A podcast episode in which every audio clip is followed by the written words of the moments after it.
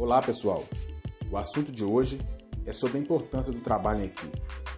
Trabalhar em equipe é unir várias formas de pensar para um só objetivo.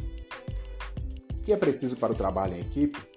A comunicação, produtividade, comprometimento, administração de conflitos, inovação, confiança e respeito. Porque o trabalho em equipe exige êxito, temos que aceitar e respeitar as diferenças entre nós Trabalhar em equipe é prazeroso e importante, pois cada integrante dá o melhor de si e o resultado é surpreendente.